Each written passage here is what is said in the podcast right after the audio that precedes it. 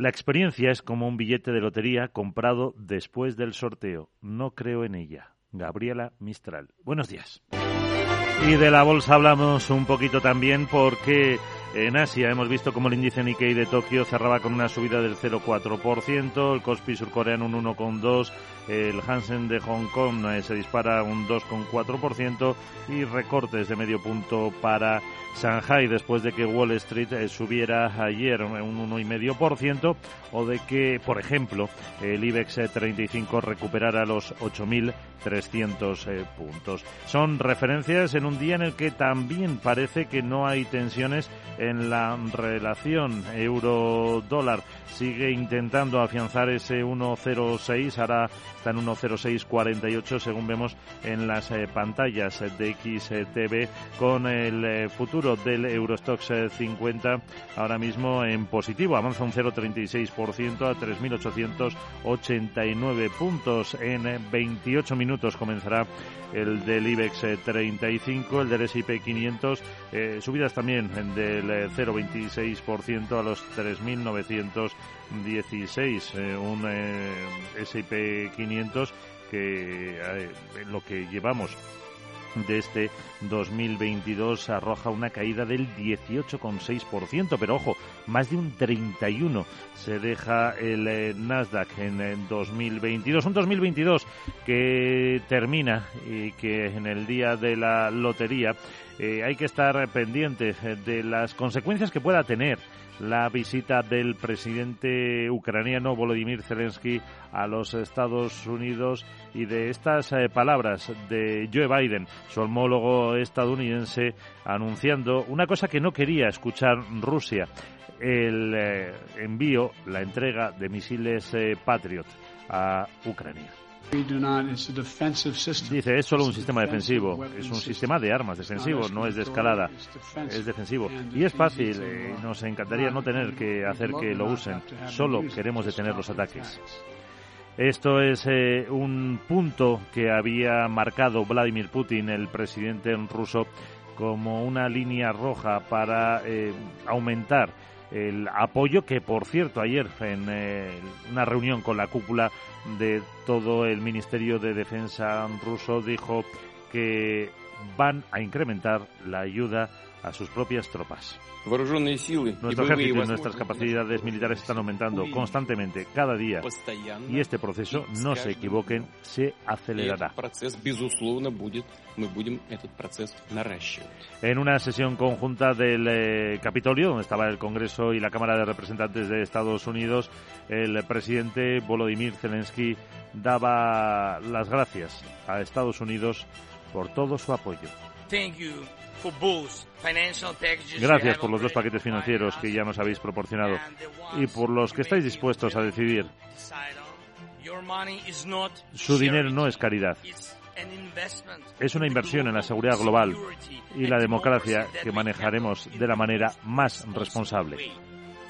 Así lo decía y de ello hablaremos, eh, de esas consecuencias que pueda tener con José Antonio Gurpegui, el investigador del Instituto Franklin de la Universidad de Alcalá, a partir de las 8 y 10 de la mañana en nuestra entrevista capital y luego lo analizaremos en la tertulia con eh, Javier Varela, con Juan José eh, Rubio y con el profesor Ramón eh, Tamames. Eh, temas económicos como la aprobación en el Senado de esos eh, tres impuestos temporales a las energéticas, a la banca y a las grandes fortunas. ¿Qué consecuencia puede tener para la economía?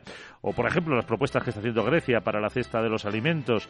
O un programa piloto que ahora contaremos en las noticias de Berlín para em, tener vivienda asequible en alquiler y también de la propuesta de los agentes sociales por carta, en el caso de la COE, eh, presencial por parte de los eh, sindicatos para la subida del salario mínimo interprofesional, el SMI.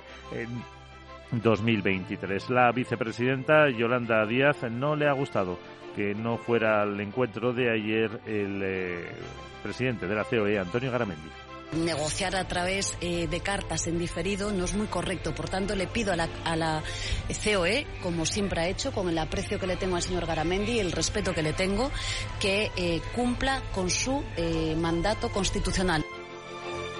Pues eh, ahí está, la COE se excusó eh, por dos motivos, diciendo que no considera a trabajo como un interlocutor válido, por un lado, y por otro, porque habían convocado eh, justo tras las elecciones que una junta mm, directiva. También hay que estar mirando a la energía eh, con el precio del gas en el mercado de futuros eh, holandés eh, que bajaba ayer incluso de los 100 dólares y en el CFD, en las pantallas de CMC Market, vemos como el gas natural está ahora mismo subiendo un pelín, un 2,25%. Son referencias, son argumentos de un día, el día de la lotería, el día de la esperanza. Aquí les contaremos cuando vayan saliendo los eh, premios. Capital, la Bolsa y la Vida.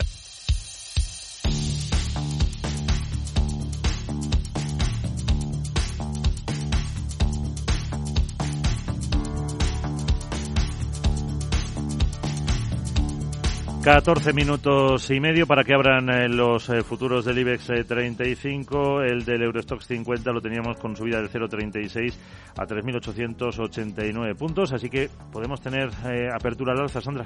Pues es lo que apuntan los futuros a esta hora de la mañana, aunque es cierto que ya se espera un volumen de negocio más moderado por el periodo navideño. El optimismo de las últimas horas se está apoyando sobre todo en la lectura positiva que han hecho los inversores del dato de confianza de los consumidores estadounidenses, que tocó en diciembre el nivel más alto en ocho meses gracias a que el mercado laboral se ha mantenido sólido. Y además las expectativas de inflación han bajado gracias a la caída de los precios de la gasolina. Todo ello provocó ayer las subidas en Wall Street, aunque algunos analistas también apuntan a que el mercado había tocado niveles de sobreventa y buscaba una excusa para subir. Escuchamos a Ross Mayfield, analista de Baird. Creo que estamos teniendo un repunte porque ha habido una especie de sentimiento negativo que ha estado omnipresente en todo el mercado durante la última semana, especialmente después de la reunión de la Reserva Federal y su conferencia de prensa. Así que había mucha negatividad eh, pensando sobre el mercado, lo que probablemente estaba justificado. Pero tiene sentido que se produzcan estos pequeños rebotes y agradables repuntes después de que ese sea el tema dominante. La otra cosa que creo que en particular los datos de confianza del consumidor fueron bastante buenos. Atención también al precio del petróleo, que está subiendo después de que las reservas de crudo en Estados Unidos hayan caído más de lo esperado en la última semana, aunque también se espera que una gran tormenta de nieve cubra parte de Estados Unidos y eso afecte a la demanda de combustible relacionada con los viajes.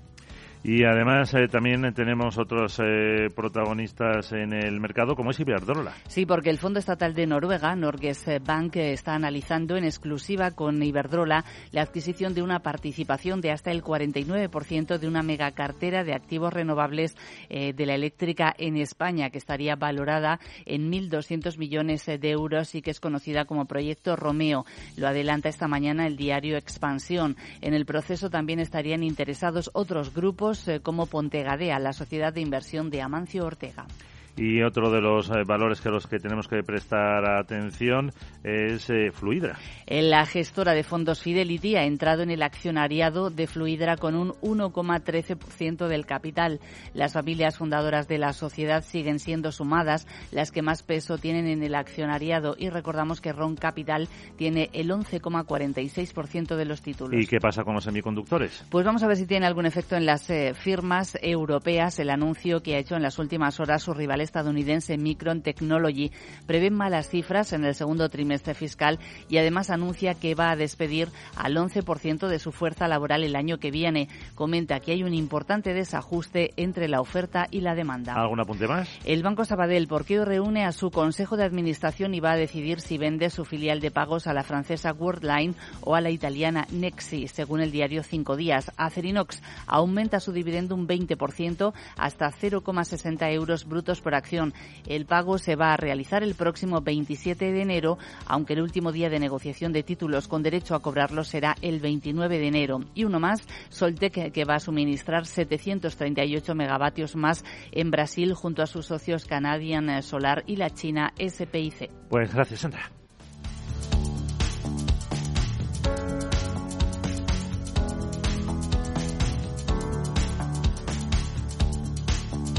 Capital la Bolsa y la Vida.